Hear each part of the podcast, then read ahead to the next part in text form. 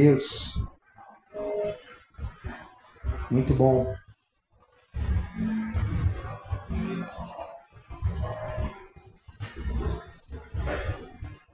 O Senhor já tem ministrado aos nossos corações essa manhã. E eu quero dar continuidade, segmento a um tema já recorrente nesses cultos, desde a reunião pré-culto, a reunião de oração que fazemos antes do culto. A Bruna ela abriu o pré-culto falando sobre versículos que o Senhor ministrou ao coração dela em Jó, falando sobre nos curvarmos aos planos de Deus, à sabedoria do Senhor em meio às nossas metas, a esse momento em que fazemos tantos planejamentos. E aí o Will abriu o culto falando sobre o discurso de Jesus, sobre sermos aqueles que perseveram até o fim, sobre aqueles que vão persistentes, perseverantes até o final.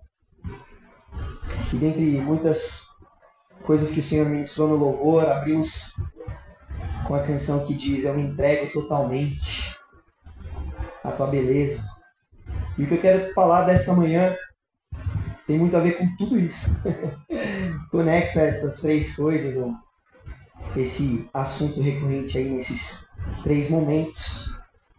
Semana passada, no nosso culto da virada, que foi incrível, a gente teve a visita do Mar, lá de São Paulo, e ele falou sobre essa época que aflora a sensação, o sentimento de um novo início, de um novo ciclo, né? Que é a virada do ano.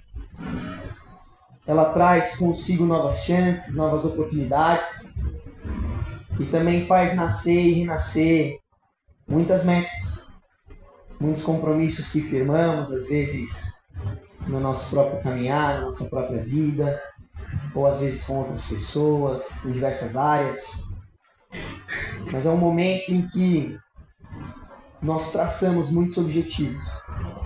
Nós entendemos que é hora perfeito, um momento oportuno de recomeçar, de traçar novos objetivos. E ele falou, e eu quero dar ênfase a essa frase, que as nossas metas elas não devem se amoldar, tomar o molde, tomar a forma dos padrões deste mundo, por mais sedutores que pareçam.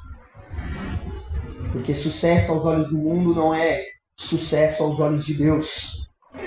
E aquilo que o mundo considera prosperidade, às vezes não é o que Deus considera prosperidade ou sucesso. Então o Mar falou que as nossas metas devem estar debaixo do senhorio de Cristo, curvadas diante da boa, perfeita e agradável vontade do nosso Senhor. É o que a gente vê nas Escrituras. Provérbios é muito claro em dizer lá no capítulo 16 que é da natureza humana fazer planos, mas a resposta certa vem do Senhor, a palavra final vem de Deus. Então, nesse momento de um novo ciclo, de um recomeço, de novas oportunidades, de muitas metas que traçamos, eu queria trazer uma boa notícia, continuando essa mensagem que tem ecoado em nossos corações. É o que Paulo diz em Filipenses. A boa notícia é que a maior meta das nossas vidas, a maior meta ou objetivo que podemos ter, ou como a Bíblia coloca, a maior obra que podemos ter realizado na nossa vida e através da nossa vida, não depende somente de nós. Na verdade, ela tem início e fim no Senhor. E é o que Paulo vai dizer em Filipenses 1, que aquele que começou a boa obra Aquele que começou a regeneração, a redenção, a restauração, a transformação completa e integral das nossas vidas. Aquele que nos resgatou, que nos santifica e que um dia irá consumar essa salvação. Ele vai completar a boa obra em nossas vidas. Porque esse é o caráter do nosso Deus. Ele é um Deus de compromisso um Deus de aliança, um Deus de palavra. Um Deus que não é homem para mentir, nem filho do homem para se arrepender. Um Deus que, como Paulo vai dizer ao seu pupilo, mesmo quando somos infiel, ele continua verdadeiro ao seu caráter. Não que ele serve a nossa infidelidade, como Will várias vezes apressou, mas ele não pode negar a si mesmo, ele é fiel. E a boa obra que ele começou nas nossas vidas, ele vai completar. Mas, contudo, entretanto, Paulo também vai dizer em Filipenses que este que começou a boa obra nos chama para sermos cooperadores, colaboradores, com determinação, abraçarmos, apegarmos firmemente a essa mensagem, a essa obra que teve início nas nossas vidas. E a gente manifestar isso, a gente se esforçar para que ela seja cumprida em nossas vidas. Passo a passo, diligentemente, perseverantemente, ajudarmos, cooperarmos, colaborarmos com a obra que o Senhor quer fazer na nossa vida, para que a gente glorifique o nome dele. Então, ao mesmo tempo que é uma obra do Senhor em nós, existe uma responsabilidade, existe uma parceria, existe existem metas, se você quiser colocar assim, ou objetivos, ou coisas que o Senhor pede de nós, que temos que nos esforçar para viver e alcançar. E quando nos esforçamos para alcançar, glorificamos a Deus, que é esse Deus de plenitude, que gosta de ver as coisas completas, que gosta de ver as coisas plenas, cheias, transbordantes. Um Deus que, como em Gênesis, não descansa até que a sua criação esteja completa. Um Deus que não descansa até que olhe para a obra de suas mãos e diga agora sim, tudo está perfeito, tudo está bom, tudo está acabado, terminado. Esse é o nosso Deus. E nós, quando temos essa disposição em nós, glorificamos a Deus. Quando temos essa perseverança, essa determinação em nós de ir até o final, glorificamos a Deus. Esse é o título da minha mensagem hoje. Até o fim. Até o fim é o título da minha mensagem. E dentro desta mensagem, deste encorajamento que eu quero deixar com vocês, de sermos pessoas que vão até o fim, que perseveram até o final, que se você desejar, cumprem as suas metas, que se entregam à boa obra de Deus, ao objetivo, ao chamado, aquilo que Ele está realizando em nós dentro deste, dessa determinação, eu quero te dizer, neste tempo tão oportuno, que metas são boas. Que alguns objetivos, traçar alguns objetivos na sua vida faz bem. Porque aquele que não sabe para onde está indo, ele está simplesmente à deriva, deixando-se ser levado. É interessante notar que, como Will abriu o culto, Jesus, quando ele fala das coisas do fim, ele fala traçando um objetivo claro. Ele fala mostrando a linha, da, a linha de chegada, o fim iminente. Porque se a gente não sabe para onde a gente está indo, não temos força para ir até lá.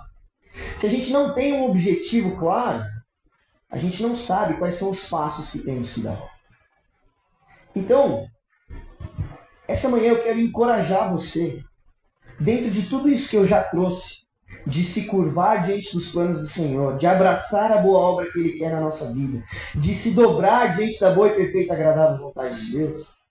Quero encorajar você a ter um objetivo claro, a ter uma meta nítida, a traçar para si, de repente, nesse período, nesse ano, nesse ciclo aí de 2024, algo no Senhor que te motive, que te impulsione, que te cobre, que traga à tona em si, em você, todo o potencial, esforço, diligência necessário para ir até o fim.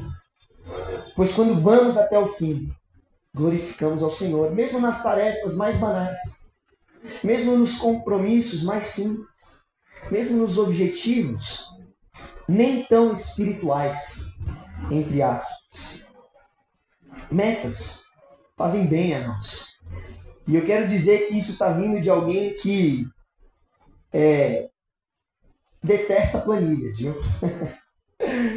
Isso está vindo de alguém que tem alergia a Excel, que é o péssimo em planejar, em, em organizar os mínimos detalhes. Porque eu sempre fui um cara muito relaxado, um cara muito tranquilo, sem muitas ambições ou grandes metas. Mas eu lembro que eu experimentei a força dessa mensagem que eu estou trazendo para vocês, a, cara, o potencial de estabelecer metas, a primeira vez em 2016, quando eu estava no meu último ano de faculdade. E eu lembro que naquele ano eu queria mudar. Eu queria fazer as coisas diferentes, eu queria viver coisas diferentes. Eu estava passando por alguns processos que eu percebi que eu não podia simplesmente me deixar levar, que eu tinha que me posicionar. E dentre muitas metas que eu parei aquele ano, eu escrevi no bloco de notas, falei, meu, eu quero, quero mudar, então eu vou mudar. Eu vou traçar planos para mudar, eu vou fazer as coisas diferentes. Eu vou nessa direção.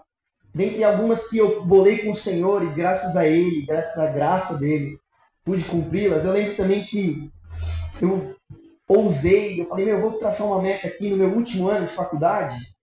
Eu quero ganhar o prêmio de melhor TCC da faculdade. Tracei aquela meta despretensiosamente, falando, meu, se der vai ser legal. Mas falei, mas vamos esforçar. E aconteceu.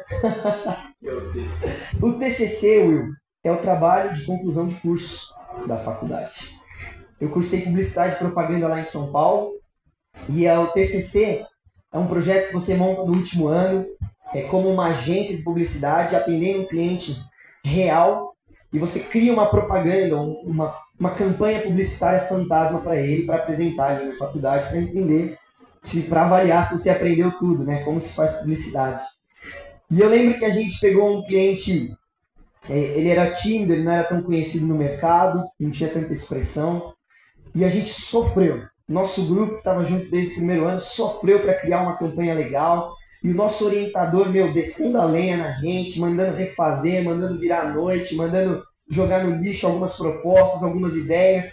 Eu lembro do meu grupo uma hora querer desistir e falar, meu, vamos trocar de orientador, porque esse cara só tá, meu, só tá descendo bronca na gente. E aí eu lembro que eu até naquele momento falei, não, calma, gente, ó, são os, os técnicos mais bravos que produzem os melhores times, né? São os professores mais firmes que trazem à tona o melhor da gente. Vamos perseverar.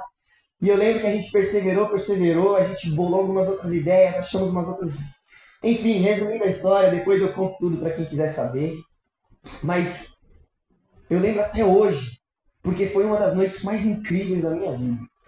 Eu lá apresentando o TCC com orgulho, com propriedade daquilo que a gente se esforçou tanto o ano inteiro para fazer, a ponto do nosso orientador chorar na banca. a gente apresentou, o, o auditório aplaudiu, o orientador chorou, e aí tinha um representante da Associação de Publicidade e Propaganda do Brasil ali, e ele chamou a gente para apresentar em outro lugar no final do ano. Mas a gente conseguiu, a gente ganhou. O nosso grupo levou e tem um troféuzinho lá na faculdade até hoje. O melhor trabalho de conclusão de curso de Publicidade e Propaganda do ano de 2016. E eu lembro que eu olhei para aquilo, eu olhei para trás, eu olhei para o meu bloco de notas, aquela meta que eu tinha estabelecido despretensiosamente no começo do ano. E foi uma sensação tão boa.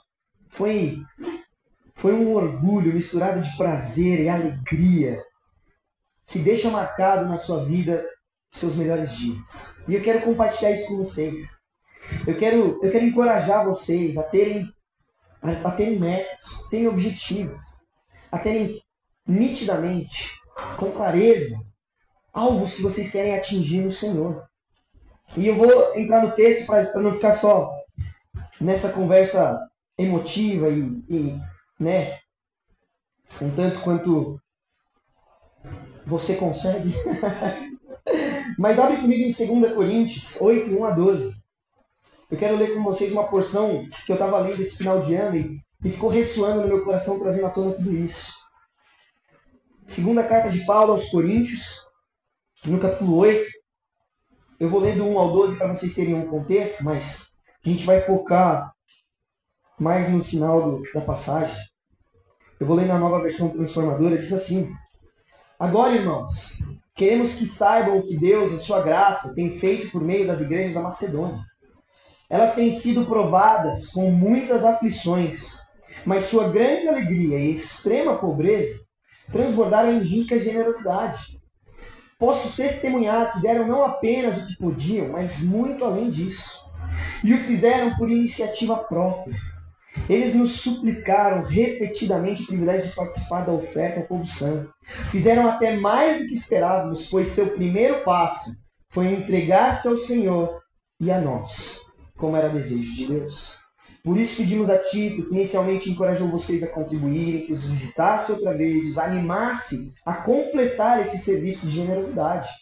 Visto que vocês se destacam em tantos aspectos na fé, nos discursos eloquentes, no conhecimento, no entusiasmo, no amor que receberam de nós, queríamos que também se destacassem no generoso ato de contribuir.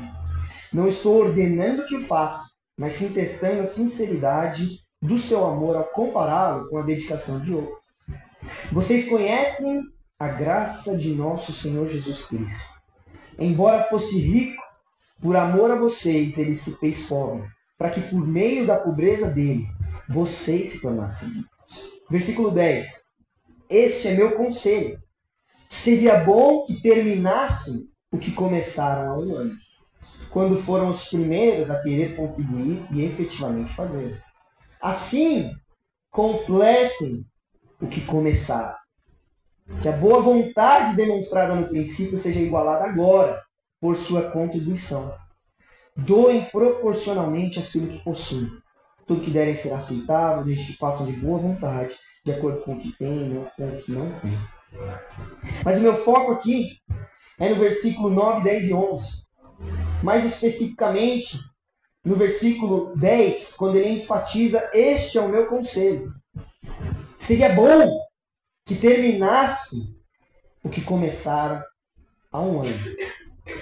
Olha Paulo aí dando um conselho de vida prática para as nossas metas de ano novo. Completem o que começaram. A minha mensagem é essa. Precisamos ser pessoas que completam o que começaram que cumprem o que prometeram, que honram com suor e até necessário lágrimas, em todas as áreas da nossa vida, o sacrifício daquele que se entregou até o fim. Como? Paulo dá a dica aqui, nos entregando primeiro ao Senhor e depois aos outros, honrando o compromisso com a graça que nos salvou, com o amor que nos transbordou. Não desanime, diz o apóstolo Paulo, a igreja de Corinto. Completem o que começaram. Lembra aquela meta que vocês traçaram lá no passado, quando eu visitei vocês, de contribuir com tudo que tinham, com a própria vida, financeiramente, com ofertas generosas ao povo santo em Jerusalém? Lembra aquilo que vocês prometeram, aquela meta que vocês traçaram? Cumpra. Complete. Vejam transbordar aquele objetivo que vocês traçaram no Senhor. Porque ele vai dizer: é isso que vai levar vocês à excelência espiritual. E vale dizer aqui que essa é a segunda carta né, de Paulo à igreja em Corinto. E aqui o tema é voltado para as finanças. Aqui é voltado para a generosidade no âmbito financeiro. A, a gente, quando lê as cartas de Paulo aos Coríntios, né, nós temos duas delas no nosso cânon bíblico mas os estudiosos dizem que deve haver pelo menos quatro e duas se perderam. Elas mostram que a igreja em Corinto era uma igreja muito cheia de dúvidas, muito cheia de perguntas, muito cheia de divisões, problemas, imoralidade. Muito se deve à cultura ali estabelecida. A Corinto era uma, uma cidade que ficava entre Roma e o Mediterrâneo Oriental. E ela tinha uma importância muito crucial né, para a economia, para esse ponto de contato. Só que era uma cidade que tinha sido ela tinha se rebelado contra Roma é, muito antes, acho que uns 400 anos antes de Cristo, se não me engano, das leituras que eu fiz, e ela foi devastada. E aí Roma vem, e como era uma cidade muito importante, ela coloca escravos que foram libertos, veteranos romanos do exército na cidade para reconstruir a cidade. E ela é reconstruída com essa influência cultural muito forte de Roma, é, de forma que predomina os pensamentos, a, a forma de viver é, romana, mais do que a grega ou qualquer outra cultura oriental. E aí a igreja em Corinto sofre por isso, porque os judeus que se convertem, porque a comunidade de cristãos que nasce ali sofre muito com essa influência cultural, com essa pressão da cultura romana, com a idolatria, com a imoralidade, com os sacrifícios, com as divisões. Então, Paulo escreve essas cartas falando a essa igreja e, dentre muitos assuntos, ele trata deste manifestar da vida em meio à morte, do, da ressurreição em meio à deterioração, da perseverança em meio à perseguição, da santidade em meio à imoralidade e da generosidade em meio à pobreza ou à riqueza. Né? E ele cita o exemplo dos macedônios, ele cita o exemplo de Jesus, querendo coletar uma oferta para os irmãos de Jerusalém. É, se você lê Atos, você vê que a igreja de Jerusalém era muito perseguida, ela provavelmente sofreu muito com as divisões que ocorreram para socorrer os necessitados, era uma região que sofria muita fome, era uma igreja que recebeu muitos visitantes, né? Porque foi ali o, o boom de Pentecostes. Então eles constantemente precisavam de ajuda. E Paulo passava pelas igrejas na Ásia, no Mediterrâneo, em outros lugares, coletando ofertas. E ele pede essas ofertas aos coríntios. Ele pede, na verdade, que eles cumpram com a empolgação inicial, com aquele desejo de contribuir e que eles vão até o fim. Mas eu quero dizer que esse conselho de Paulo seria bom que vocês completassem, prometeram há um ano atrás. Ele não é apenas para a vida financeira. Ele não é algo que se aplica apenas à generosidade, mas é para todas as áreas da nossa vida. Por mais que o contexto ali seja esse da contribuição financeira para ajudar a igreja de Jerusalém, ele diz que aquele é um passo para a excelência espiritual. E assim é conosco também. Ele suplica que não desonrem o compromisso, que não voltem atrás em suas palavras. E esse é um princípio para todas as áreas da nossa vida. Paulo, quando ele escreve ao seu filho na fé Timóteo, na primeira carta, no capítulo 4, ele vai dizer, entre muitas coisas, metas claras e objetivas, instruções práticas para ser um servo fiel, com todo o nosso coração e vida na casa do Senhor.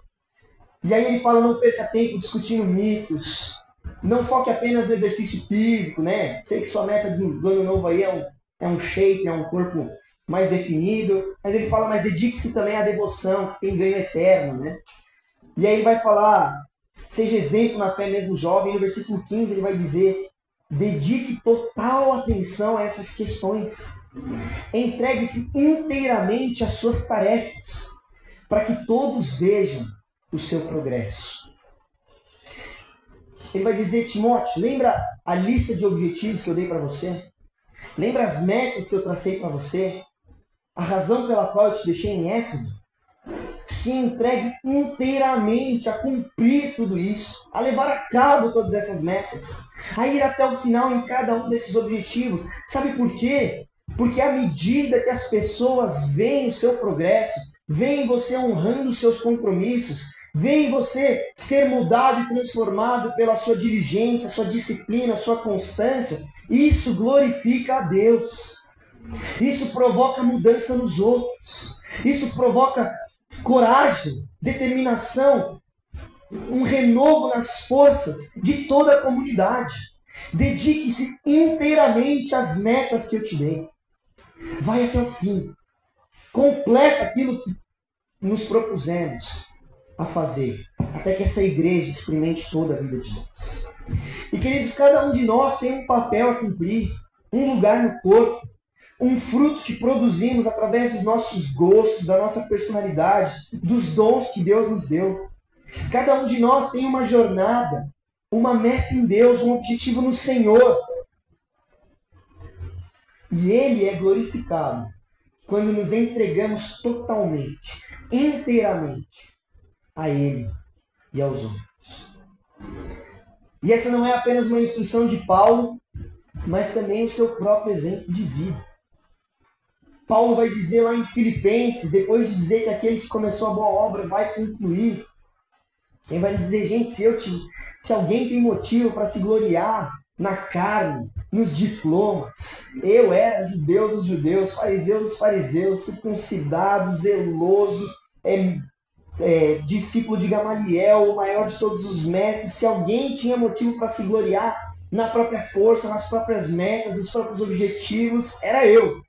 Mas ele fala, mas eu considero tudo como perda, como esterco comparado a conhecer a Cristo.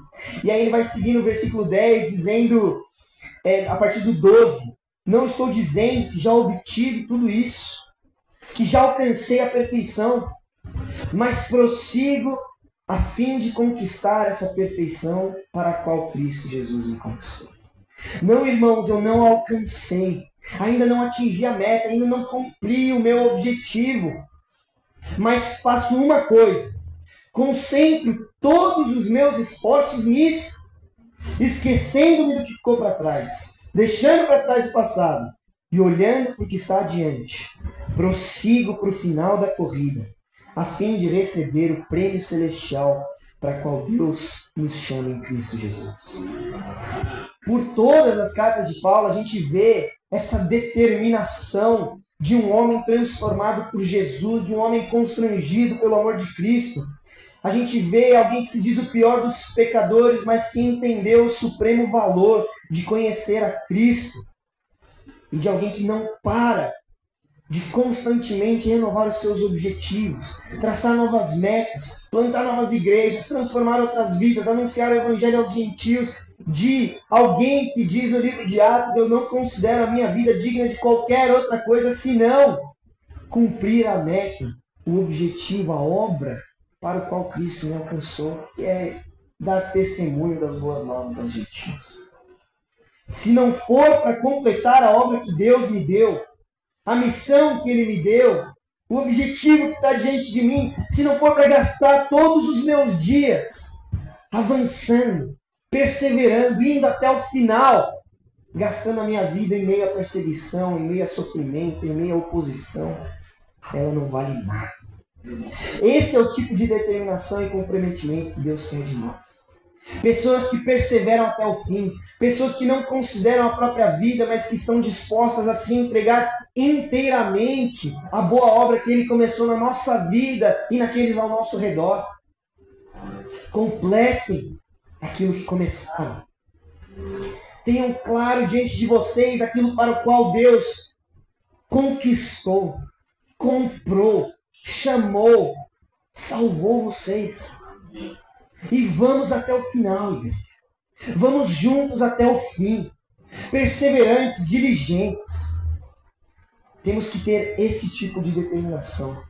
Essa do apóstolo Paulo, que diz também em Coríntios que somos perseguidos, mas não desanimamos. Somos abatidos, mas não desistimos. Que a gente se deteriora, que a gente, pelo exterior, vai se perdendo, mas pelo interior somos renovados, somos reanimados. É esse tipo de perseverança que obtém a vida, como diz Jesus. O problema é que a gente se perde muito fácil pelo caminho, né? o problema é que a gente desiste muito rápido. O problema é que a gente se distrai. O problema é que as obras muito facilmente são interditadas em nossa vida. E eu lembro que quando eu estava com a minha família no Natal, meditando sobre essa mensagem, sobre isso que o Senhor colocou no meu coração, Deus começou a me dar uma visão, como se de uma cidade. E eu entrava por essa cidade e eu vi uma avenida, como se fosse a linha do tempo. E ao longo dessa avenida tinham algumas obras, algumas casas, outras menores, outras maiores, uma com reboco, outra com uns tijolos, outra de madeira, mas todas elas tinham algumas coisas em comum. Elas estavam inacabadas, elas estavam incompletas. E aí eu passava por aquela avenida e eu entrava numa casa e de repente eu me dava de cara comigo mesmo. E aí eu conversava comigo e eu falava: Quem é você? E aí eu respondia: Eu sou você. E aí eu perguntava: Como assim? E falava: Não, eu sou você de 2017. E lembra que a gente começou esse projeto? Lembra que a gente começou a construir essa casa? Lembra que a gente, a gente traçou esse objetivo? E aqui está o quadro que a gente falou que ia fazer, os desenhos que a gente falou que ia começar, as aulas que a gente falou que ia ter. E eu vi aqueles quadros tortos, aqueles desenhos inacabados, os lápis pelo chão. E eu falava, o que, que aconteceu? E aí eu falava, não, pergunta pro João de 2017. e eu saía de uma casa, ia para outra, e entrava na casa, encontrava o João de 2017, e eu via aquela casa inacabada, aqueles projetos interminados. E aí eu perguntava o que aconteceu. Ele falou, você não lembra o que aconteceu com a sua mãe? Não lembra aquilo que aconteceu e, e parou a nossa obra? parou o nosso objetivo. Parou... E aí eu ia de casa em casa, algumas apenas com os projetos, com a maquete, eu ia de casa em casa por essa avenida cheia de obras inacabadas. E aquilo ficou muito forte no meu coração. Se a nossa vida fosse uma avenida, se a nossa vida fosse essa cidade, quantos projetos ter, teríamos inacabados? Quantas casas teríamos pela metade? Quantas piscinas teríamos vazias? Quantos parquinhos teríamos inseguros para as crianças brincarem? Essa reflexão ficou comigo e essas palavras de Paulo à igreja de Corinto ficaram martelando no meu coração. Completem o que começaram. Completem o que começaram. Porque não podemos ser aqueles que desistem. Não podemos ser aqueles que abandonam a obra. Não podemos ser aqueles que retrocedem, como diz Hebreus. Não somos daqueles que voltam atrás. Seguir a Jesus é ir até o final. Seguir a Jesus é perseverar até o último instante. É derramar sua vida inteira a Deus e aos outros. Como Paulo diz, completando a obra para a qual ele nos chamou. E seguir a Jesus custa tudo. Ele mesmo diz no Evangelho quem começa a construir uma torre sem antes calcular o custo e ver se possui dinheiro suficiente para terminar? Pois se completar apenas os alicerces e ficar sem dinheiro, todos irão, dizendo: esse aí começou a construir, mas não conseguiu terminar. E ele vai dizer: ou que rei vai à guerra sem antes contar o seu exército. E ele vai dizer: assim é com os meus discípulos. Meus discípulos não são aqueles que começam e não terminam. Não podem ser aqueles que se propõem e voltam atrás, que pegam no arado e de repente viram uma estátua de sal. Os meus discípulos têm que ser aqueles que calculam o preço, decidem entregar tudo e vão até o final, não importa o custo. E refletindo sobre essas palavras, sobre essa visão, eu fiquei pensando por que somos tão rápidos em abandonar as obras que começamos? Por que somos tão rápidos, tão inclinados a abrir mão das metas que traçamos? Às vezes, eu vou citar três inimigos das nossas obras, das nossas metas, e eu já vou encerrar. O primeiro deles são metas equivocadas. Eu acho que às vezes e esse é o próprio alerta de Jesus, a gente não para para calcular o preço. Às vezes, movido pela empolgação, tomados de emoção, somos rápidos em prometer coisas que, na realidade, não conseguimos entregar. E a gente tem que ter fervor, tem que ter paixão, tem que ter empolgação, brilho nos olhos. Mas Paulo vai fazer um alerta lá em Romanos. Né? Ele fala que os judeus eles têm é zelo sem entendimento, tem empolgação que tem, que tem ali, mas falta ali a, o pé no chão. Entender a mensagem de Deus. Então, às vezes, a gente também a gente, a gente se empolga, a gente, a gente quer entregar, a gente quer fazer, a gente quer prometer, a gente quer cumprir, a gente quer meta, meta. E a gente não para para calcular o preço. Sabe o que diz Provérbios 20, 25? Que é uma armadilha prometer algo a Deus apressadamente e só depois calcular o custo. O salmista vai dizer: cumpra os seus votos ao Senhor. Honra os seus compromissos com o Senhor. Por isso, tenha prudência, tenha sabedoria daquilo que você promete a Deus, daquilo que você se cumpre a fazer por Deus, daquela obra que você se propõe a entregar ao Senhor. Jefté é um exemplo claro de meta equivocada, de promessa completamente. Nossa, dói no coração aquela passagem. Um dos primeiros juízes que promete que se o Senhor ajudar na batalha, ele entrega a primeira coisa que sair de casa. Talvez ele imaginou que saísse um animal, talvez um servo, não sei. Sai a sua própria filha. E ele tem que entregar sua filha ao Senhor e ela pede um tempo para lamentar, chorar. E ele também. a gente vê outros exemplos como Ana. O oposto. Que fala: se o Senhor me der um filho, eu entrego ele ao Senhor. E ela vai até o final. E aí nasce uma revolução em ouvir ao Senhor em Israel. Porque uma mulher está disposta a cumprir sua promessa, seu voto ao Senhor, entregar tudo o que tinha, o que tinha de mais precioso ao Senhor. Outro inimigo são metas erradas. Tiago é quem mais nos alerta sobre isso, eu acho. O irmão de Jesus, na sua carta, vai dizer que guerras, discussões em nosso meio vêm dos prazeres que guerreiam entre nós.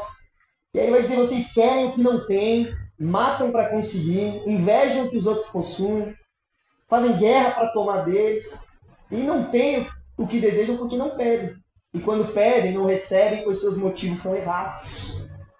Pedem apenas o que lhes dá prazer. E aqui eu acho que entra bastante do que o Mar compartilhou. Muitas vezes as nossas metas, a gente quer que Deus se curve a elas. A gente põe os nossos objetivos e torce para que Deus se prostre diante delas. E Tiago vai continuar alguns versículos de, depois dizendo, meu, ai de vocês, né? Prestem atenção, vocês que dizem hoje ou amanhã vamos a tal cidade, vocês que traçam planos de ir, fazer negócios, ficar um ano fazendo finanças ali, aumentar a poupança, teremos lucro. Ele vai dizer, como é que vocês sabem o que será de sua vida amanhã? A vida é como a névoa, aparece e se dissipa. Não, vocês devem se submeter ao Senhor, dizer se o Senhor quiser, viveremos, faremos isso ou aquilo. Caso contrário, estarão se orgulhando de seus planos pretensiosos. E tudo isso vem do maligno. Devemos curvar as nossas metas ao Senhor e não contrário. Devemos buscar o conselho de Deus. Provérbios vai nos dar o antigo. Capítulo 3. Confie no Senhor de todo o coração não dependa do seu entendimento. Busque a vontade dele em tudo que fizer, e ele lhe mostrará o caminho que deve seguir. O terceiro e último inimigo que eu vou citar aqui são. Não, desculpa. São quatro inimigos, esse é o terceiro. É muitas metas. Vivemos numa modernidade líquida, onde o que importa é o volume. É a quantidade de likes, a quantidade de dinheiro, a quantidade de relacionamentos, de amigos, de parceiros. Nos relacionamos com tudo, provamos de tudo um pouco, somente na superfície. E a gente descarta qualquer coisa que não seja compatível, qualquer coisa que não, não, nos, não nos dê um afago, um, um carinho. E aí por isso a gente vive fragmentado, muito dividido. Cada um tem três e-mails diferentes, quatro assinaturas de stream diferentes, diversas mídias sociais, inúmeras fontes de informação, incontáveis projetos que demandam a nossa atenção. E aí acaba que a gente vive sufocado pela quantidade e as nossas obras perdem a qualidade. A gente precisa parar de dividir a nossa atenção, nossos esforços, parar de tentar ler 10 livros ao mesmo tempo e concentrar em um. Vai até o final naquele. Jesus vai dizer: busquem em primeiro lugar o reino de Deus e a sua justiça. E o resto será acrescentado. Eu vi uma, só um parênteses, eu vi uma frase do Bruce Lee essa semana, que ele falava: Eu não tenho medo do cara que treinou mil chutes diferentes. Eu tenho medo do cara que treinou um chute mil vezes. O mesmo golpe mil vezes. No futebol a gente vê, vê muito isso. Um cara que tem, só tem uma jogada, mas faz gol toda vez. Porque ele concentra todo o esforço dele em uma coisa. E ao invés de, de ter mil coisas à disposição, ele é excelente em uma. E efetivo. E não consegue parar. Busque em primeiro lugar a vida de Deus. Tenha uma meta clara diante de você com o Senhor. É isso que eu quero. É isso que eu vou buscar até o final. E o último, para ir encerrando. Eu não sei se você percebeu, mas tudo isso tem, acho que um paralelo muito claro com a parábola do semeador, né? A gente produziu fruto, a gente cumprir as metas. E Jesus fala, né, de, de sementes que a pessoa se empolga no começo, mas é roubada. Outras que vem o inimigo e distrai. Ele vai dizer sobre outras que são sufocadas pelos espinhos. E eu acho que muitas vezes a gente tem metas ou objetivos com Deus ou na nossa vida que a gente está indo bem, mas que acabam sufocadas pelas dificuldades, pelas distrações, pela oposição. E a verdade é que a gente simplesmente não quer nos esforçar. O nosso cérebro é programado para poupar energia. A gente é muito mais inclinado a desligar. A quando vê a resistência, quando vê algo que requer esforço, a gente já desanima. a gente já desliga. E isso é perigoso, porque pode dar lugar à preguiça. E a preguiça, eu não vou entrar nesse mérito agora, mas, cara, Provérbios desce a lenha no preguiçoso.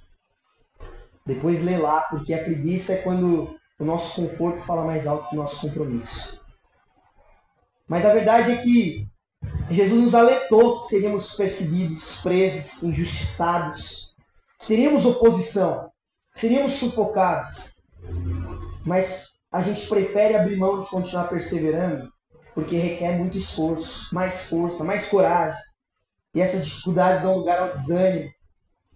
E quem perde o ânimo é quem perde de vista a esperança.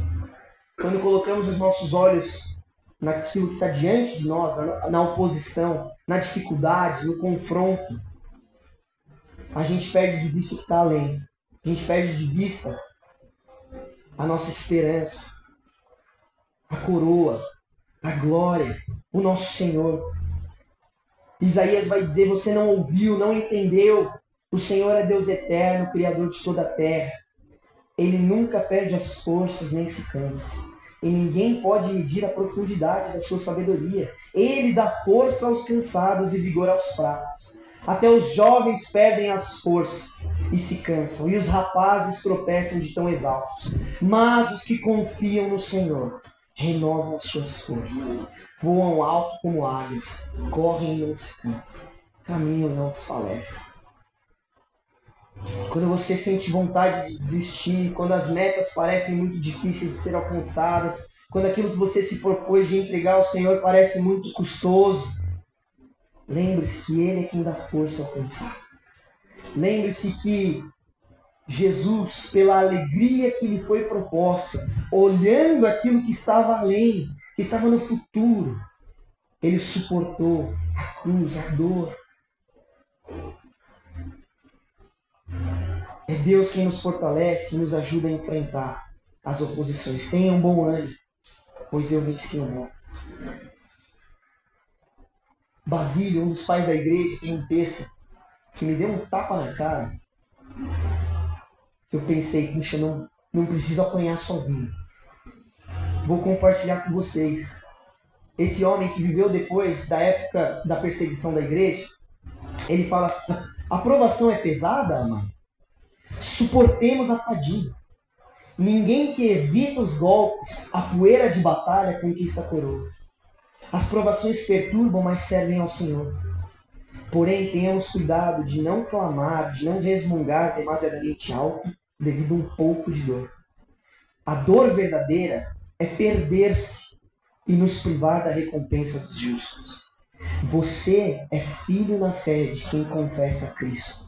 Você é filho de mártires, de quem resistiu ao pecado a ponto de derramar o sangue.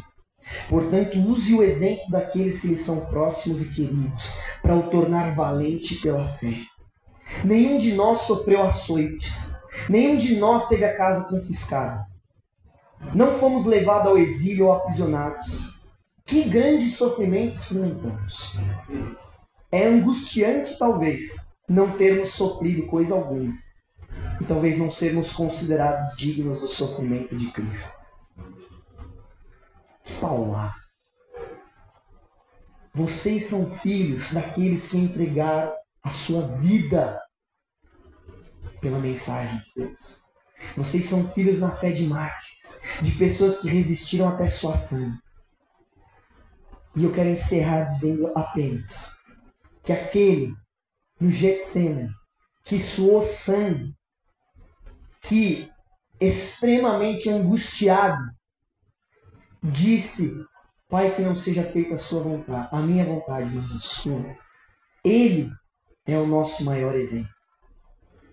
É por isso que Paulo, quando ele fala aos Coríntios, completem aquilo que começaram, ele fala, ele fala, vocês conhecem a graça de nosso Senhor Jesus. Que embora fosse rico, por amor a vocês, ele se fez pobre. Aquele que se esvaziou, que deixou a sua glória para ir até o final, para ir até a cruz em obediência. Por vocês é o nosso exemplo. E Golgo é o que completa Belém. O sacrifício de Cristo é o ápice da sua encarnação. Ele que disse que o meu alimento consistia em fazer a vontade e a obra do meu Pai. É quem nos ensina que a gente tem que ir até o final. Tem que ir até poder dizer está consumado. E eu encerro dizendo, perguntando para vocês, qual é a obra que Deus tem feito na sua vida? O que, que Deus tem pedido de você? O que, que Deus tem chamado você para fazer, para entregar? Ou quais são as metas que você tem traçado com o Senhor? Quais são os votos que você tem feito a Deus? O meu encorajamento, meu apelo essa manhã é completem o que começar. Precisamos ser pessoas que completam o que começar, cumprem com o que prometeram, que honram com suor e lágrimas, em todas as áreas da nossa vida, o sacrifício daquele que se entregou até o fim nós. Vem, que Deus nos abençoe, nos encoraje, nos fortaleça, nos revigore. Que você vá para casa, você trace um objetivo com o Senhor. Você trace uma meta para o Senhor. Que você pergunte a Ele o que o Senhor quer de mim ou o que o Senhor quer fazer na minha vida. E que esse ano seja um ano que você vá até o final. Que nós, como igreja, como os coríntios, completemos a obra que Ele começou em nós. E a gente veja essa igreja completamente diferente no final desse ano. Amém? Amém. Glória a Deus. Glória. Ai, João, João. Eu já fiz metas equivocadas. Eu lembro uma vez fui